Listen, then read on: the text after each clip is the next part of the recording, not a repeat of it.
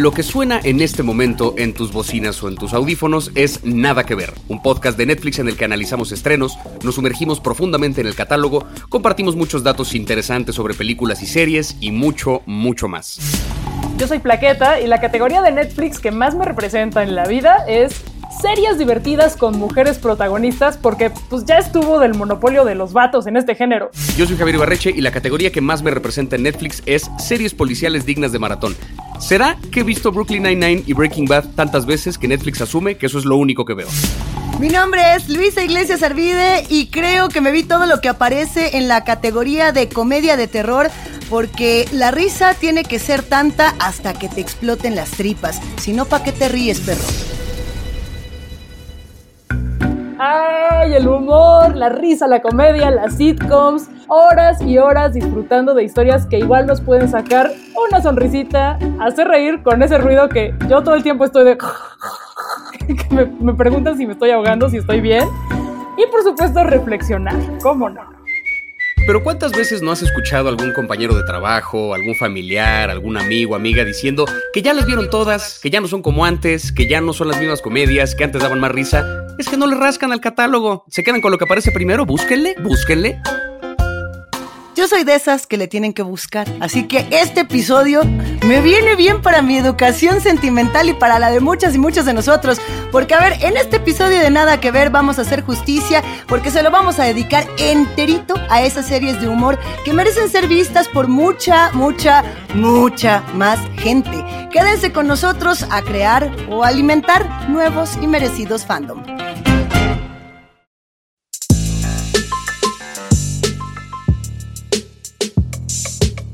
Y entonces le dije, no es un caballo, es mi esposa. Les aseguramos que en las series que les vamos a recomendar hay mejores chistes que los nuestros. Eso definitivamente.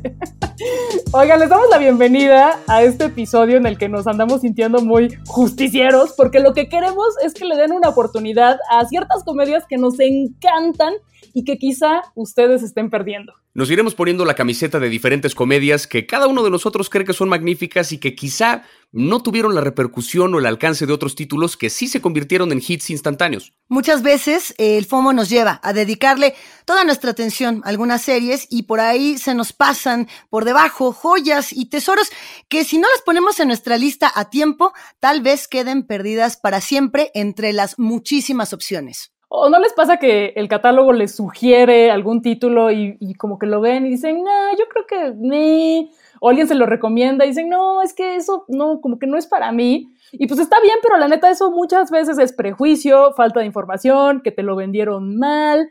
Y creo que se trata de ir descubriendo, en este caso en particular, series con las que nosotros nos reímos muchísimo así de hacer ruidos horribles, se vale y se vale que ustedes se rían así horrible o muy bonito o con cualquier sonido que gusten. La verdad es que podríamos hacer mil episodios con comedias que merecen más atención, pero seleccionamos algunas de nuestras favoritas como para no aturdirlos tanto. Yo quisiera empezar con una serie que yo vi desde que salió la primera temporada y estoy orgulloso de haberla descubierto desde los inicios, que es Unbreakable Kimmy Schmidt.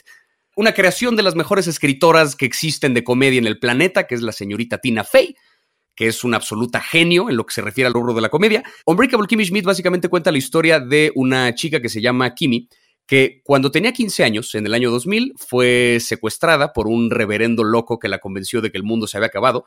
La tuvo en un búnker durante 15 años, ¿no? Con otras mujeres que estaban igual eh, bajo llave. Y 15 años más tarde, en el año 2015, la policía arresta a este tipo, encuentran el búnker, rescatan a estas mujeres y no solo se enteran que el mundo no se acabó, sino que ahora tienen que readaptarse a una sociedad que avanzó 15 años, pero no cualquier bloque de 15 años, del 2000 al 2015.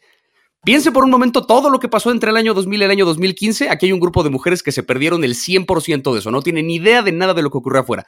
Entonces es una comedia en la que esta mujer, ¿no? Que ya tiene 30 años, pero sigue más o menos en su mente comportándose como una de 15, tiene que reingresar a la sociedad cuando avanzó pues 15 años y ya no entiende nada de lo que está ocurriendo. Es una verdadera obra de arte, te mueres de la risa de principio a fin. Y, a mí me gustaría sumar que además no es cualquier escenario al que llega Kimi. Kimi llega, llega a la ciudad más cosmopolita del mundo, aterriza, por así decirlo, o emerge eh, a Nueva York. Y estar en Nueva York en el 2015 15, estar en una de las ciudades más escandalosas, estridentes, también representa todo un reto, porque los personajes, las personajes que les van a acompañar en este, en este camino, van de toda clase de arquetipos, de colores, de olores y de sabores.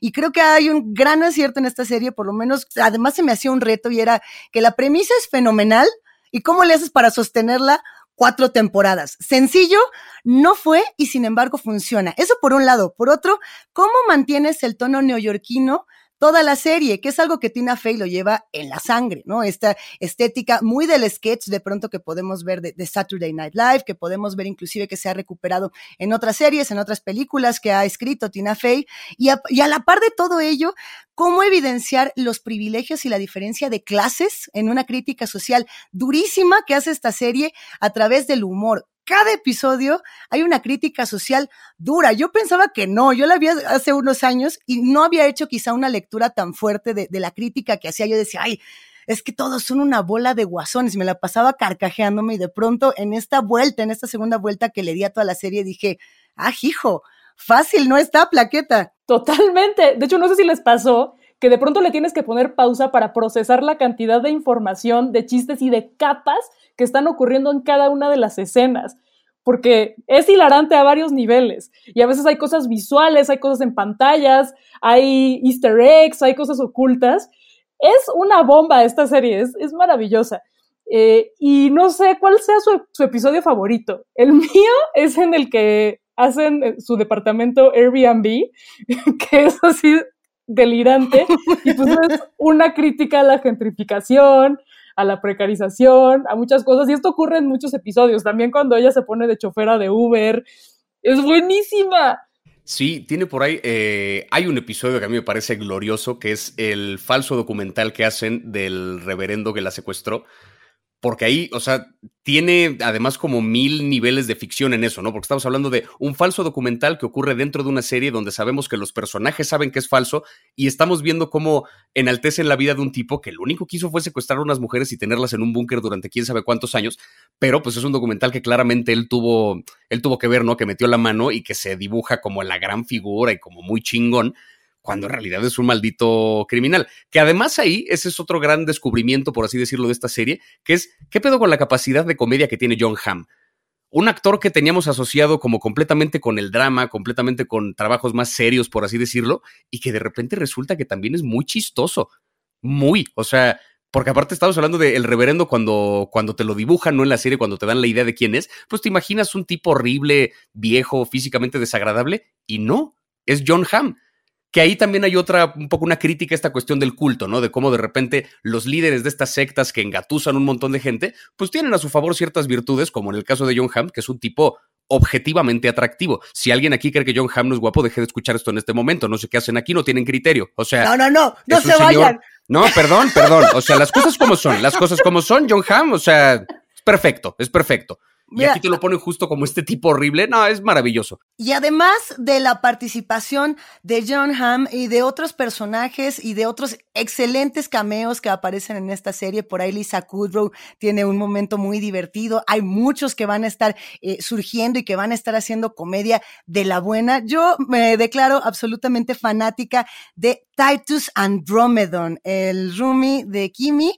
que representa, por supuesto, a la comunidad afrodescendiente, que representa a la comunidad de la diversidad LGBTTIQ en, en Nueva York, además que es un espacio plural, que es un espacio gritón, estridente. Él es así. En el primer episodio de esta serie lo vemos declarando lo que él tiene por un sueño. Dice, yo quiero ser el cantante del musical del Rey León, ¿no? Y a partir de allí lo empezamos a ver en esta, pues, odisea, en esta Iliada y en, este, y en esta odisea de si lo va a conseguir o no.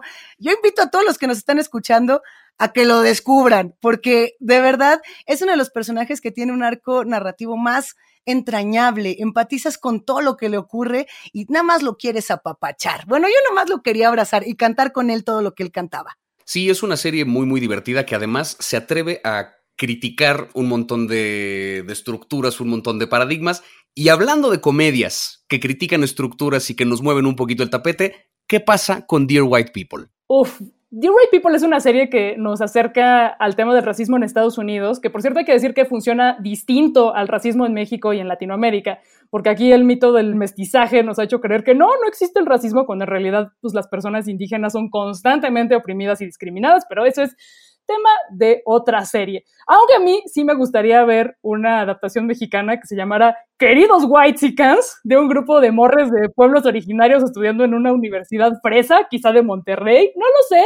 Tío Netflix, yo voy a dejar esta idea en el tintero por si quieres tomarla, yo ahí la voy a dejar. Bueno, pero volviendo a Dear White People, me parece que por cercanía geográfica y cultural es fundamental que nosotros en México y en la región nos acerquemos a ver historias sobre minorías contadas por esas minorías, no lo que las personas blancas a cargo de la industria creen que le está pasando a estas personas. Sí, y que la serie creo que una de las cosas en donde más se siente como una comedia, porque toca temas muy fuertes, ¿no? Toca de pronto, o sea, todas estas cuestiones de clasismo, de diferentes tipos de, de racismo también, de diferentes tipos de discriminación, podría parecer como un drama muy pesado, pero creo que donde mejor toca el terreno de la comedia es que eh, muchos de sus personajes son como caricaturas, ¿no? Como que en cada facción de todas estas luchas, sea una lucha racial, sea una lucha de género, sea una lucha de, de clase, todas las luchas, todos los enfrentamientos que hay dentro de esta universidad, como que en cada grupo hay representantes que son una caricatura de ellos mismos, ¿no? El que es como muy radical hacia un lado, muy radical hacia el otro, el que es un hippie es un absoluto hippie, no, no tiene nada que aportar y solamente va de revoltoso, el que es como muy contestatario, lo mismo es muy divertido porque sí es una exageración de personajes que sí vemos en la vida real. Entonces entiendes de dónde sale el referente, entiendes por qué están poniéndolos aquí en pantalla. Claramente no son reales, pero salen de algo que sí se siente muy real. Está la crítica, pero está la parte cómica también. Se habla efectivamente de racismo, se habla de negritud, se habla de comunidad, se habla de problemas de juventud, se habla de la importancia de tomar la palabra. El símbolo y la razón por la cual se llama Dear White People tiene que ver con el programa de radio que tiene la protagonista de esta serie, Samantha, y, y ella se dirige a las personas blancas a través de la radio de la escuela y ella siempre les dice, Dear White People, querida gente blanca, hay algo que te quiero decir sobre tus privilegios y comienza a explicar. En México tenemos ejemplos bien interesantes de radios negras o de programas que están haciendo esto mismo y que tenemos que recuperar. Por ejemplo, hay un podcast que se llama Yo Soy Negra, es de Junko Ogata, que es una escritora y divulgadora afro-japonesa. Acaba de estrenarse recientemente, está interesantísimo justamente esta reflexión de los afrodescendientes mexicanos. Preguntar, a ver, en México hasta el año pasado, hasta 2020, en los censos del INEGI, no se había preguntado si había personas afrodescendientes. Nunca le habían preguntado a alguien, ¿usted es negro? ¿Usted es negra? Esta pregunta no existía. En México, por ejemplo, la comunidad afrodescendiente es invisible. Tenemos otros programas, ¿no? Que hablan de lo mismo desde la música, desde la protesta, como puede ser el podcast de Negritud, se llama Negritud, lo encuentran en la plataforma de Convoy, lo conduce esta mujer Tatiana García, ¿no? Dos mujeres justamente que están hablando de la negritud en México, rompiendo los paradigmas y hablando de, de otros temas, ¿no? Este autor Federico Navarrete justamente que decía, a ver, eh, tenemos un diccionario de racismo mexicano. Esos temas que están pasando en Dear White People están pasándonos aquí y tenemos que voltear a verlo desde el humor para también aprender a reírnos de nosotras y de nosotros, no solamente eh, impactarnos y cuestionarnos, incomodarnos, sino curarnos eso también a través de la risa. Es una serie que a mí me costó trabajo porque yo de pronto me identificaba con unos, de pronto con otros, más allá del color, las problemáticas de todas estas personas son entrañables para todas y para todos. Y sí tenemos que ponerle color y sí tenemos que empezar a decir, negro, soy negro, soy negra, soy moreno, soy morena, soy blanco, soy blanca.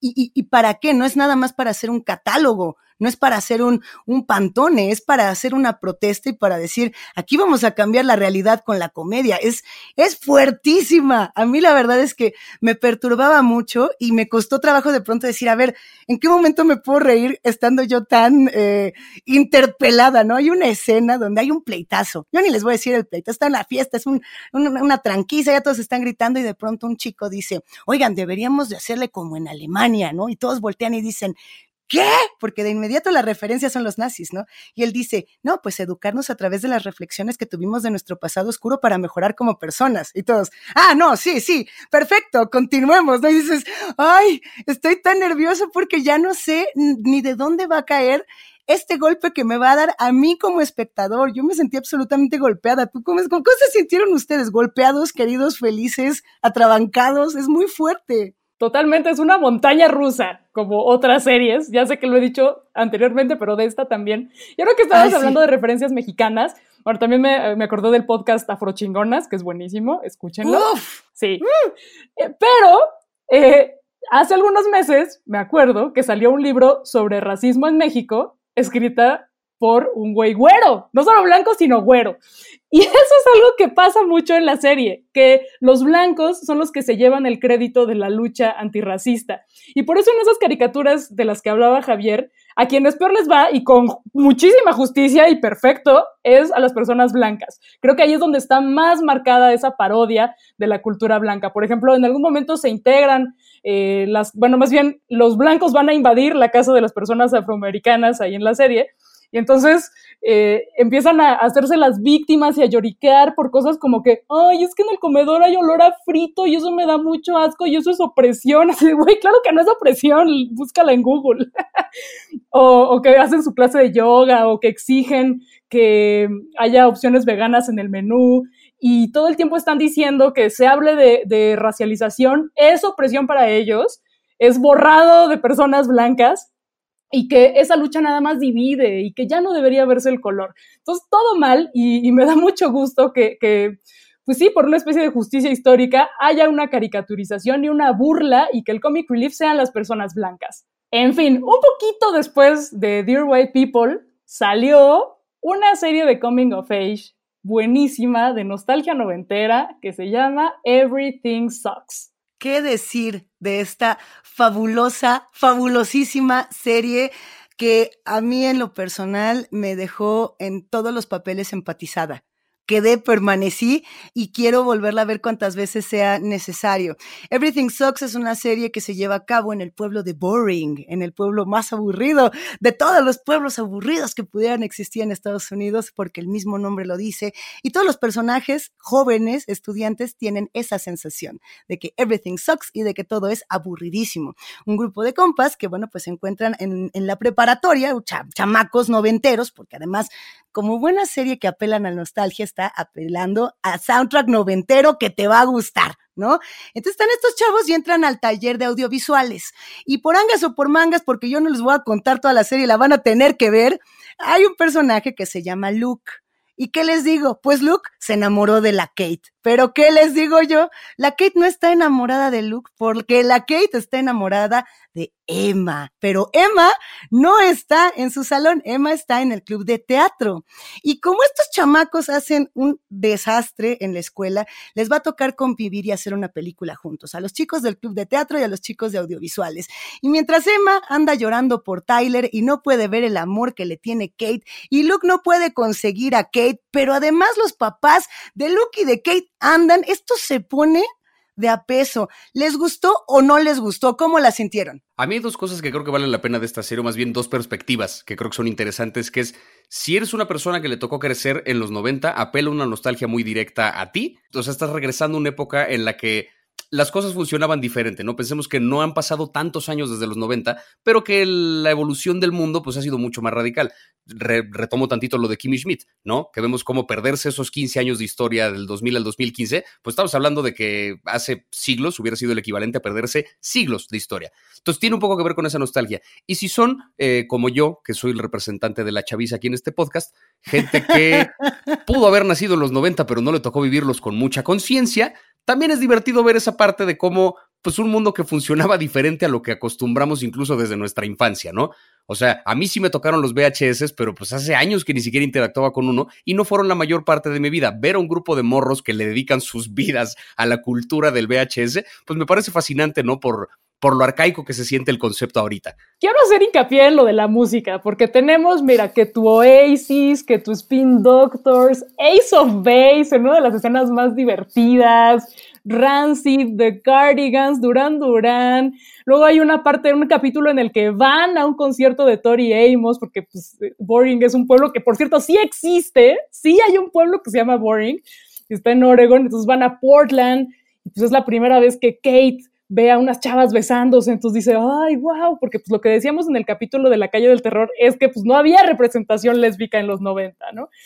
Entonces, ahí es muy, muy bonita serie y yo no me sentía con el corazón tan roto después de la cancelación de una serie desde Freaks and Geeks, la verdad, que por cierto es una, eh, eh, está emparentada. Si les gustó Freaks and Geeks, tienen que ver esta serie. Freaks and Geeks y toda la escuela de, cine de los años 90 y de los años 80, desde Ferris Bueller, Day of Fun y todas estas, eh, Pretty in Pink, toda esta, digamos, gama de, adolescentes que se encuentran y que van a vivir un momento que podrá tener que ver con el amor, que tendrá que ver con la tristeza, que podrá tener que ver con la propia marginación que este pueblo les pone enfrente. Muchos de estos jóvenes no encuentran un futuro, es por ello que, por ejemplo, tenemos un personaje como Tyler que dice, yo de plano me voy de este pueblo desaparezco de esta serie chancharrián, ¿no? Y no sabemos mucho más. Eh, a mí, cuando aparece, por ejemplo, que se van al concierto de Tori Amos, esa era mi infancia, ¿no? Pero, pero más allá de, si para mí representaba algo importante, eh, ver a Tori Amos cuando yo tenía 15, que, hijo, brincos diera, brincos Es más, tráiganla ahorita, que tengo mucho que decirle de mi juventud. Más allá de ello, hace muchos años yo no veía una serie donde yo pudiera empatizar con cada uno de los personajes. O sea, yo me sentaba en, el lugar de cada uno de ellos y podía experimentar algo. Y es bien raro porque muchas veces con estas series queremos ser alguno de los chavos, ¿no? Queremos ser eh, Luke porque es el director cinematográfico, el creador, podemos querer ser Kate porque está descubriendo su sexualidad, podemos eh, querer ser, eh, no sé, Emma, Emma Lynn, que ella lo que quiere de un poco es como quitarse todos estos estereotipos de la novia de, quiere dejar de ser la pareja de, como le pasó a muchas escritoras en México, por no mencionar por ahí eh, algunos de estos nombres de las grandes marginadas de la literatura. Eh, pero me quedo pensando en eso y digo, a ver, yo me identifico mucho con los papás, la historia del romance de los papás y del cómo cuando nosotros crecemos y vemos estas series de nostalgia, a veces no tenemos esa otra figura con la cual podemos pues sentir un poquito, ¿no? Eh, estos papás que dicen queremos ser felices, queremos enamorarnos, pero tenemos hijos y la vida ya no es tan difícil cuando creciste, papá noventero, ¿no? Y entonces hay otro espejo allí de todo lo que los adultos están dejando por las propias infancias y por los propios recuerdos de, estos jóvenes y creo que eso también es encomiable. Una serie donde las y los guionistas son fundamentales para crear esta atmósfera y para seguirnos riendo, una serie de Michael Mohan y de Ben Jerk Jones, y pensando en series que tienen guiones prácticamente perfectos y que han sido aclamados por, por la crítica, y a lo mejor no tan aclamados como deberían. Afterlife es una de estas series que tiene una de las historias más extrañas, eh, y me refiero porque, hablar de duelo, hablar de muerte, hablar de suicidio desde el humor no es común. Generar un, personaje, crear un personaje como el que tenemos frente a nosotros no es nada común. ¿Tú cómo ves Afterlife, Javi? Es una de esas cosas que es difícil conciliar que cuando uno escucha la premisa de esta serie que es eh, un tipo que se llama Tony, que vive en un pueblo en Inglaterra, su esposa murió de cáncer y el tipo ya no encuentra ninguna razón para vivir. Su mujer era la mayor razón que tenía para, para estar vivo, para apreciar la vida. Entonces, a partir de que ella muere, él ya no tiene ganas de vivir, ya nada le importa, decide que ya va a decir y hacer lo que quiera cuando quiera porque pues ya nada es importante.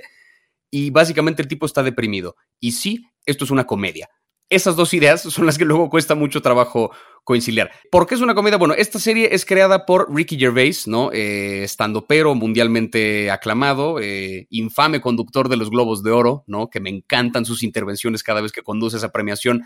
Eh, y uno de los creadores de la versión original de The Office, ¿no? La británica de hace muchos años que inspiró la que luego se volvió la, la exitosa sitcom norteamericana.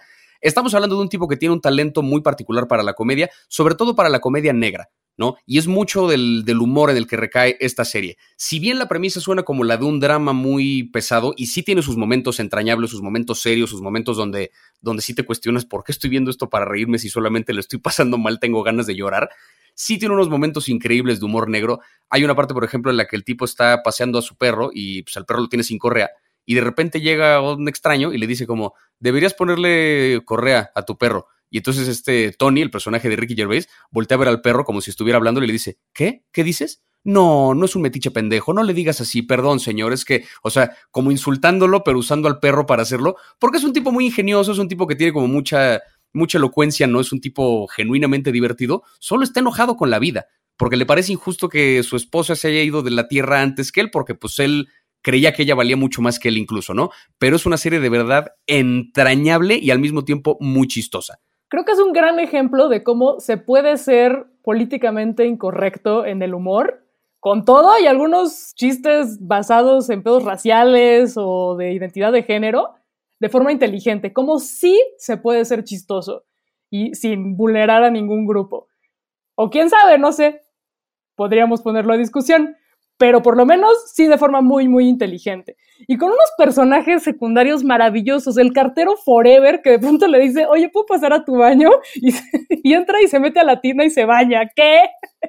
O el terapeuta que es insoportable, es el último terapeuta con el que irías, que es un, güey súper desagradable, metiche, horrendo, eh, y también personajes muy entrañables, como la, la, mujer con la que habla en el cementerio, los dos están pasando por un duelo, y es la persona más sabia de esta y muchas series. A mí me recordó muchísimo a los relatos de este autor llamado Raymond Carver. Estos cuentos donde parecía que no pasaba absolutamente nada y en la nada estaba ocurriendo todo. De hecho, de ahí que saliera el término, esto es muy carveriano, ¿no? Así como dicen Lovecraftiano, Kafkiano, también dicen esto está bien carveriano. Y es cuando dices como que no está pasando nada y de pronto en esa nada todo ocurre. Y la nada se representa muy bien en este periódico local, del cual pues tenemos a nuestro protagonista editor y, y tengo que decir que es muy complicado, a mí se me hizo muy complicado en términos de guion, eh, tomar a un personaje tan antipático, narcisista, autocompasivo y volverlo entrañable, brillante y genuino, ¿no? De, descubrir que detrás de la nada se encuentra el todo. No creo que haya sido sencillo de hacer. Las series que han intentado hacer esto han fracasado. Muy pocas pueden decir, yo tengo un personaje sangrón que a todo el mundo le cae bien, ¿no? Podrías decir, no, pues por ahí anda quién, el Doctor House, a lo mejor, ¿no? El que Severus Snape en una de esas, Calamardo quizá, pero tomar de verdad un personaje que tenga la característica de ofender a toda la persona que se le para enfrente y lograr que a la gente le caiga bien es dificilísimo y se logra con una maestría, me parece muy importante en el guion. Me imagino que también habrá mucho de improvisación en, esta serie. Me parece que el tono es lo que logra que todos podamos, pues también tener una partecita de nuestro corazón puesta allí. A mí algo que me gustaba mucho de esta serie era cómo se retoman los momentos con la esposa que fallece, ¿no? Eh, a través de los videos donde empezamos a ver qué es lo que se pierde para entender qué es lo que necesita recuperar nuestro personaje. Y sobre todo, no sé, cuando se va a ver a su papá al asilo, su papá tiene Alzheimer y constantemente lo va a ver y el papá es, eh, pues, el, representa el olvido, pero a la vez de que representa el olvido, yo también de pronto siento que representa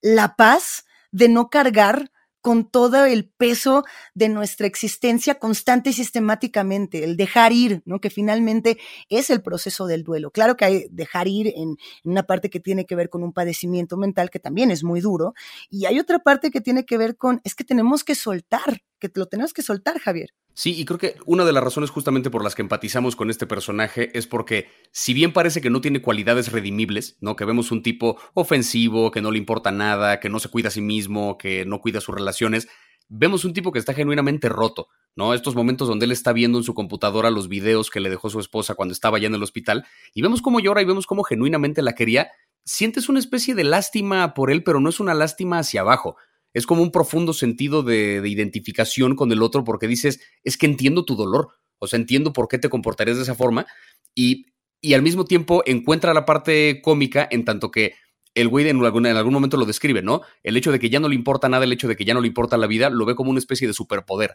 porque entonces ahora puede decir y hacer lo que él quiera. Entonces, cuando hay gente que se encuentra que merece un insulto, los insulta, como merecen que los insulte. Entonces también para uno es muy gratificante decir como, sí, merecía que le dijeras eso. ¿No? Que de repente se le enfrenta a unos asaltantes, que de repente insulta a un niño que le gritó pedófilo, o sea, y lo insulta de manera magistral, además, con el ingenio que tiene Ricky Gervais. Termina así empatizando con un personaje y tiene por ahí unos momentos, eh, me acuerdo de uno muy puntual ya como para cerrar con, con esta serie, cuando hay un, hay un tipo ¿no? que vive casi en la calle y que le dice al personaje de Ricky Gervais, yo lo único que quiero es suficiente dinero para comprar drogas y para poder matarme. Y entonces Ricky le da el dinero. Ten, ve, y es lo que tengas que hacer.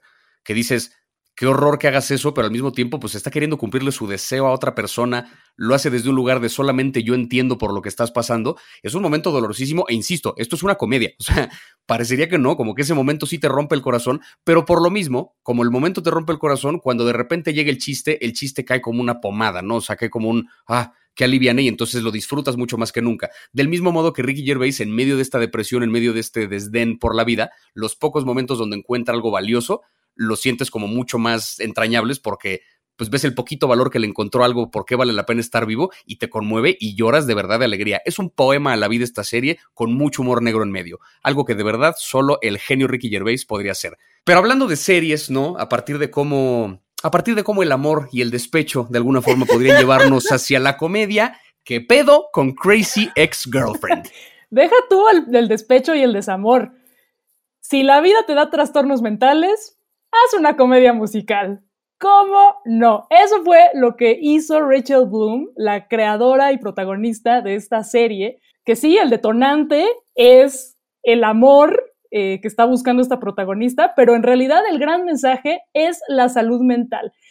Y esta serie yo se la he mandado y recomendado muchísimo a mi terapeuta porque me parece la forma más útil de entender y explicar una serie de trastornos y enfermedades mentales que van apareciendo no solamente en el caso de, de, Rebecca Bunch, que es la, la personaje, sino todos los demás personajes. Hay que tu ansiedad, trastorno obsesivo compulsivo, fijación, trastorno límite de la personalidad, uso problemático de sustancias, dependencia, trastorno de personalidad por evitación, narcisismo, anedonia social y hasta trastornos del sueño. Todo esto se trata en esta serie. ahí está, ahí está, ahí nomás que es hilarante y que además es musical. Cada capítulo tiene uno o varios números musicales. Tiene 157 canciones que además están buenísimas. Se quedan pegadas en tu mente toda la tarde. Yo he, pasado los mejores días con Crazy Ex Girlfriend. Nunca pensé, no vayan a pensar que yo tengo todo tanto trastorno. Seguramente sí los tengo, pero no lo vayan a pensar. Mejor luego platiquen conmigo y lo comprueban. Pero hijo, el nivel de identificación, o sea, desde esta parte del daydreaming, cuando te quedas eh, soñando despierto, que es justamente la representación de los musicales, ¿no? Como me voy a vestir bien coqueta para ver a este vato y, y se le va, ¿no? O sea, uno puede estar cantando en latina, pero esta morra se le va y, se le va requete bien. Todo lo que hacemos por perseguir de pronto al, al vato que nos gusta, sea el correcto o el equivocado, eso es, eso es lo de menos. Aquí no se trata del qué, sino del cómo. Ella abandona su enorme trabajo en Nueva York para irse a perseguir a, California a un vato con el que anduvo cuando, cuando tenía 16 años. Y entonces uno la ve y dice, ay, yo jamás haría eso.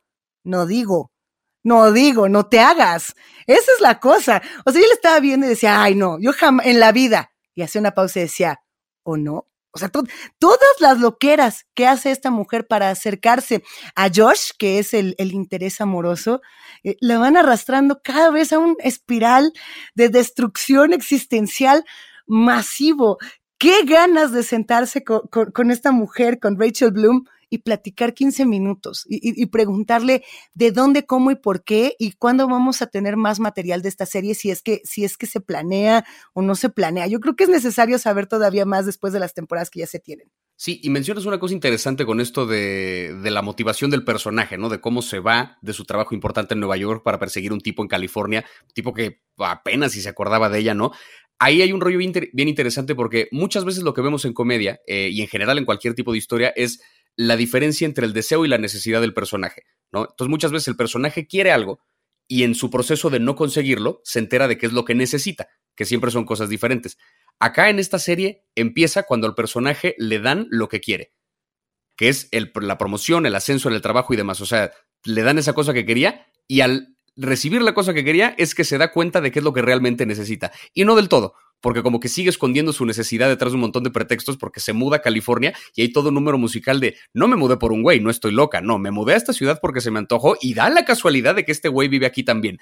Entonces es muy curioso porque este mecanismo que normalmente vemos hacia el final de una historia, aquí al personaje se lo dan y al principio. Y en ese sentido es una serie que también juega muchas veces con estos, con estos formatos y como que les da la vuelta. El caso específico del musical, a mí los musicales, la verdad, si no me dan risa, no me gustan.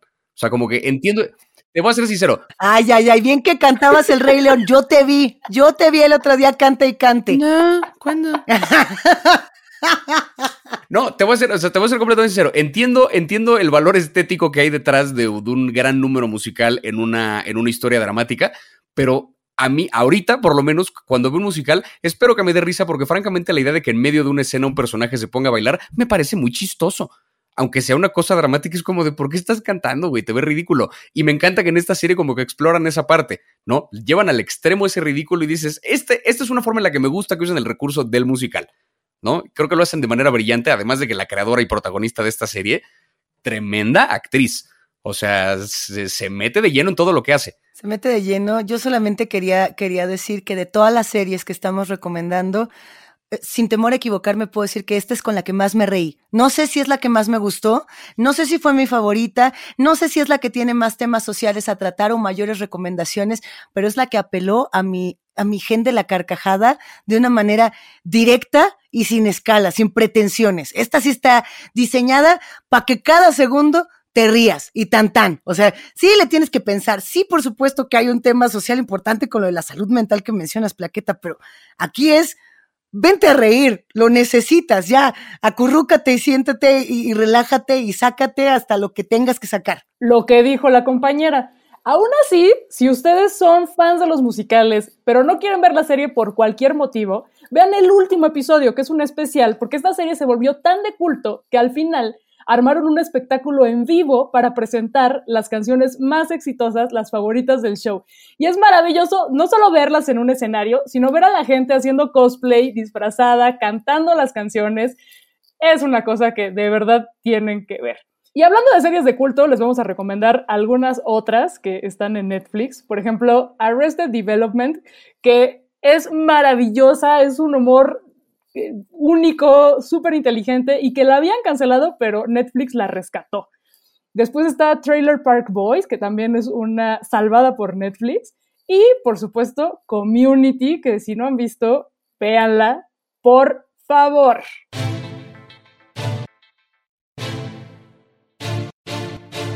Ojalá que con todo lo que platicamos hoy hayan descubierto alguna que otra joya o quizás hayan replanteado darle una segunda oportunidad a alguna serie que habían abandonado, descartado o ignorado.